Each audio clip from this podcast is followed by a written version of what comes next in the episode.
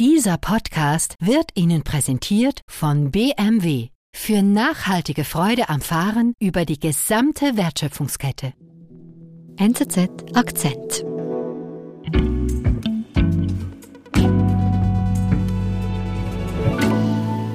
Marcel Gier ist bei uns zu Gast. Hallo. Hallo Nadine, darf ich dir ausnahmsweise gleich selber eine Frage stellen? Umgekehrt, sehr schön. Hast du schon mal aus Versehen etwas Wertvolles weggeworfen oder verloren? Ich glaube, ich hatte wohl mal eine Hose in den Kleidersack gesteckt und da waren so vielleicht noch 50 Franken drin, was mir danach eingefallen ist. Okay. Ist zwar schade um diese 50 Franken, Ja. aber es gibt Schlimmeres. Es gibt da einen Typen, der heißt James Howells aus Newport in Wales und der hat noch viel mehr verloren oder weggeworfen, nämlich 130 Millionen Dollar in Form von Bitcoins. Oh wow. Und daran arbeitet er jetzt seit einigen Jahren. Er hat es sich zur Lebensaufgabe gemacht, diesen verlorenen Schatz wiederzufinden. Es ist die Geschichte einer modernen Schatzsuche. Kein Gold, dafür Bitcoin. Keine Piraten, aber Behörden. Marcel Gier erzählt. Wie kann es denn so weit kommen, dass man Bitcoins im Wert von über 100 Millionen Dollar wegschmeißt? Ja, da müssen wir ein paar Jahre zurückdrehen ins Jahr 2009. James Howells ist damals so Anfang 20 und er ist ein typischer Nerd, wie man sich das vorstellt, ein IT-Experte, er kennt sich da aus, ist auch neugierig und er hört von diesen Bitcoins, die genau in diesem Jahr, im 2009, neu geschaffen werden. Und das animiert ihn, sich da reinzuarbeiten und er ist einer der allerersten, die nach äh, Bitcoins sogenannt schürfen, also diese Bitcoins selber herstellen. Wie muss ich mir denn das vorstellen? Wie funktioniert das? Man muss sich vorstellen, das Prinzip von Bitcoin ist, dass die Menge begrenzt ist, nämlich auf 21 Millionen Stück. Das wurde zu Beginn definiert und daran hält man sich bis heute. Bis heute sind geschürft 19 Millionen Stück. Und um das zu machen, dazu braucht es viel Wissen, viel Know-how und dann ist es aber auch verbunden mit Zufall, mit viel Aufwand und aber auch mit Glück kann man derartige Bitcoins finden im System. Und das war früher noch einfach, als es noch viele davon gab. Da war es noch möglich, das von zu Hause aus zu machen. Inzwischen wissen wir, da sind ganze Farmen von Servern zusammengehängt, die sehr viel Energie verbrauchen. Aber damals war das noch im Homeoffice quasi möglich für einen Experten. Okay. Und eben Experten, ich glaube, es ist so abstrakt, dass ich das wahrscheinlich nicht bis zum Ende begreifen kann, wie Bitcoin wirklich geschürft werden. Aber Fakt ist, das heißt, James hat Bitcoins nicht gekauft, also er hat kein Geld dafür ausgegeben. Das ist so, ja. Das Einzige, was er brauchte, war ein leistungsfähiger Computer, äh, der ihn relativ viel Strom verbrauchen lassen hat. Und deshalb hat er ihn auch jeweils nachts laufen gelassen und das über einige Wochen hinweg, bis er am Schluss 8000 Bitcoins zusammen hatte. Und das tönt jetzt nach viel, hatte damals aber einen Wert von gerade mal 800 Dollar. Okay. Und, und was macht er denn jetzt mit denen? Diese Bitcoins hat er auf eine sogenannte äh, Wallet äh, geladen. Das ist so eine Art digitaler Geldbeutel. Und diesen wiederum speichert man auf einer Festplatte. Also sein ganzer Besitz in Form dieser Bitcoins ist in physischer Form vorhanden und nicht auf Handelsplattformen oder sogar auf einer Online-Bank, weil man wollte ja- gerade unabhängig sein von Drittparteien, damit man die völlige Eigenständigkeit hat, die Autarkie.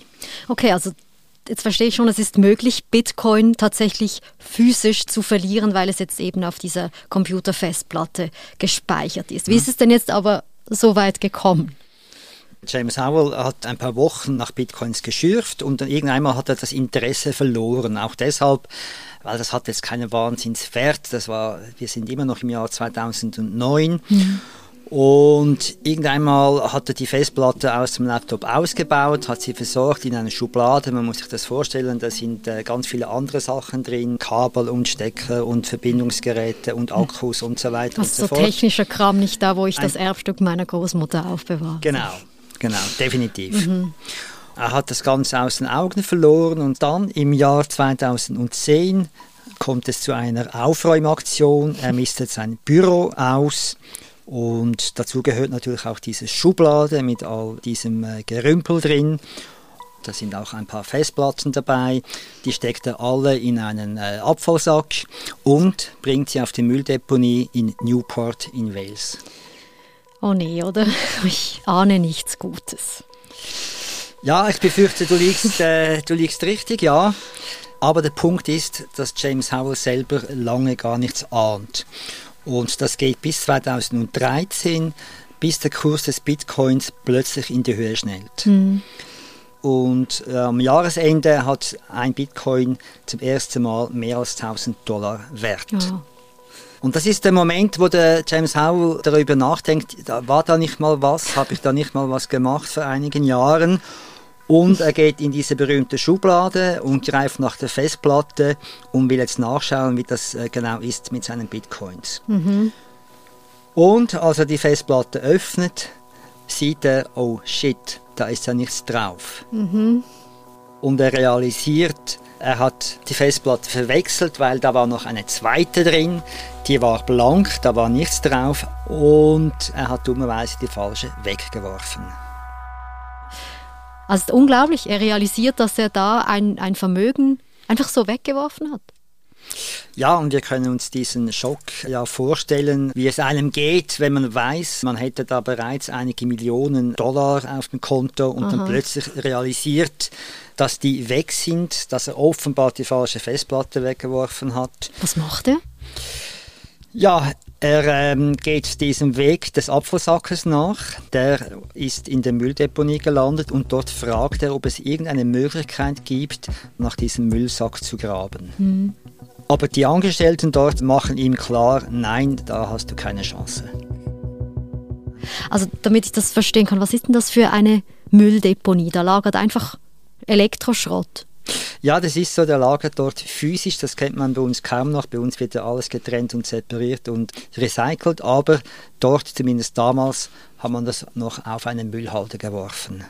Bilder zeigen, das ist eine Art Kiesgrube, wo man tageweise den Schrott und den Abfall reinschüttet und dann irgendwann mal eine Schicht Erde drauflegt und dann kommt die nächste Schicht Abfall drauf. Mhm. Das sind riesige Deponien, ganze Berge und ganze Krater voller Schutt und Abfall. Okay, und in diesem Müll muss jetzt diese Festplatte liegen. Zumindest kann man sagen, sie ist nicht irgendwie verbrannt, sondern sie muss da irgendwo liegen. Was macht James dann?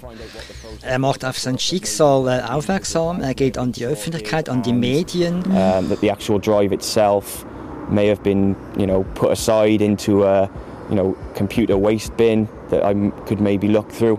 Um, but when I arrived yesterday, they basically told me that anything that goes into the household uh, scrap bin is compressed and buried. Und dann werden zwei Investoren aus Hamburg auf ihn aufmerksam, ist ein Deutscher und ein Schweizer, und die beschließen, James Howells unter die Arme zu greifen. Natürlich steckt da auch ein finanzielles Interesse dahinter, aber Fakt ist, zu dritt machen sie sich auf den Weg, diesen verlorenen Schatz zu suchen. Wir sind gleich zurück. Umfassende Nachhaltigkeitsziele im Sinne der Kreislaufwirtschaft sowie eine wachsende Modellpalette von ganz- oder teilelektrifizierten Fahrzeugen, dafür steht der bayerische Automobilhersteller BMW. Bereits heute werden BMW-Fahrzeuge im Durchschnitt zu knapp 30 Prozent aus recycelten und wiederverwendeten Materialien gefertigt. Für nachhaltige Freude am Fahren.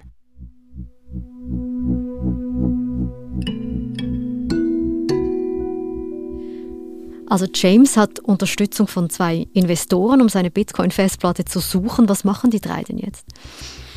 Ja, sie machen das offenkundige. Sie beschließen, sie wollen diese Mülldeponie umgraben. Oh. Und sie haben einen Vorteil, sie haben ein Insiderwissen, weil der James Howell weiß genau, an welchem Tag er diese Putzaktion gestartet hat im Jahr 2010. Mhm. Falls sich die Angestellten der Mülldeponie an den Plan gehalten haben, weiß er also, in welcher Schicht und an welchem Ort diese Mülldeponie diese äh, Festplatte liegen müsste. Okay, aber trotzdem kann man da wahrscheinlich nicht einfach hinkommen und einfach alles umgraben, oder? Definitiv nicht. Es gibt einen Player in diesem Spiel und das ist die Stadtbehörde von Newport und die sagt, nein, das kommt nicht in Frage, weil sie machen geltend, dass es zu Umweltschutzproblemen kommen könnte, weil durch diese Aktion giftige Altlasten zum Vorschein kommen könnten.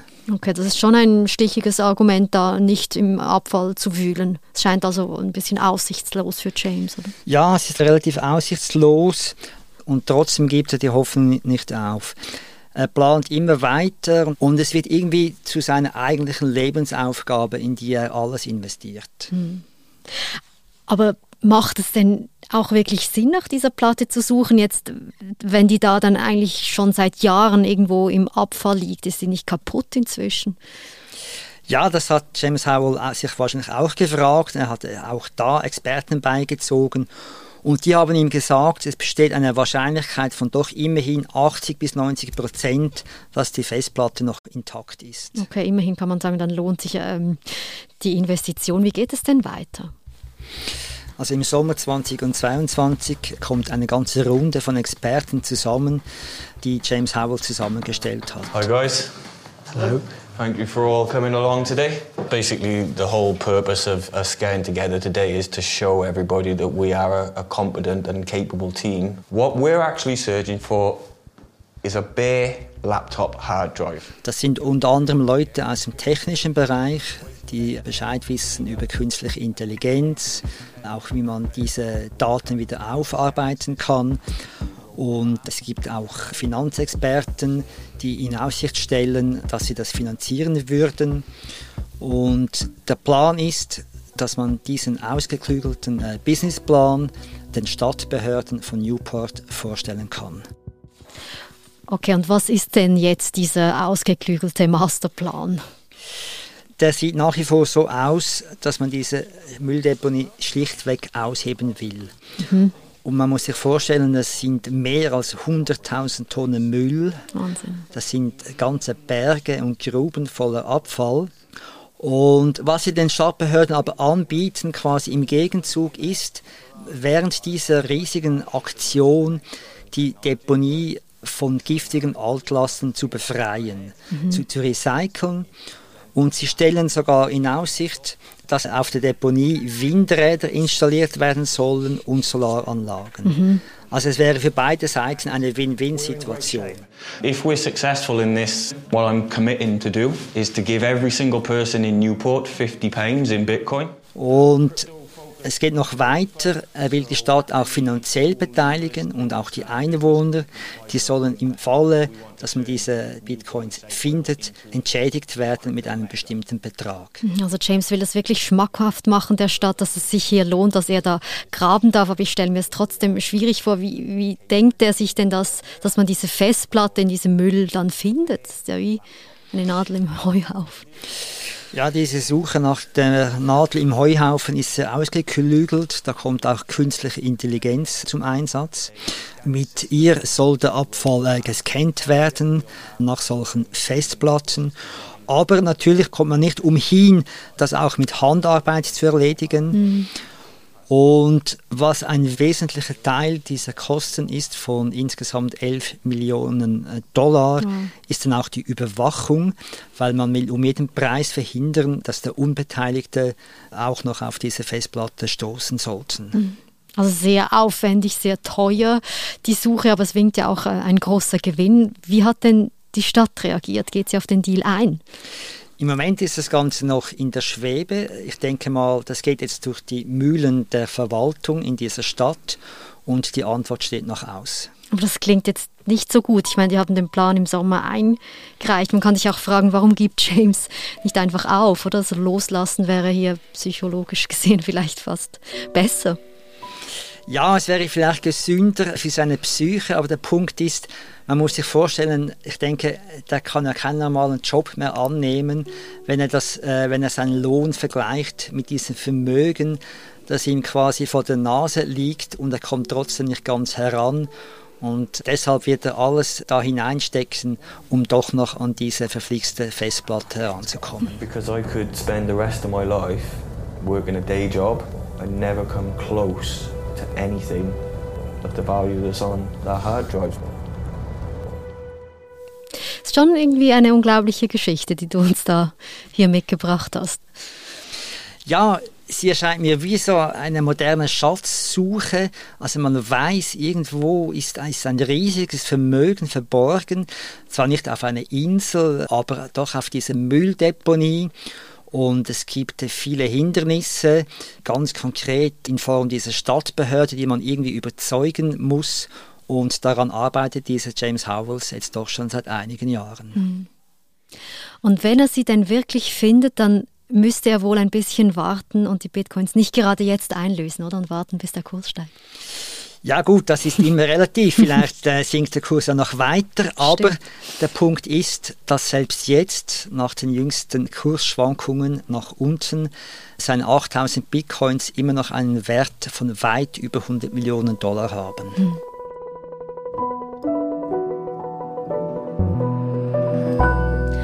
Marcel, vielen Dank für den Besuch bei uns. Bitte, gerne.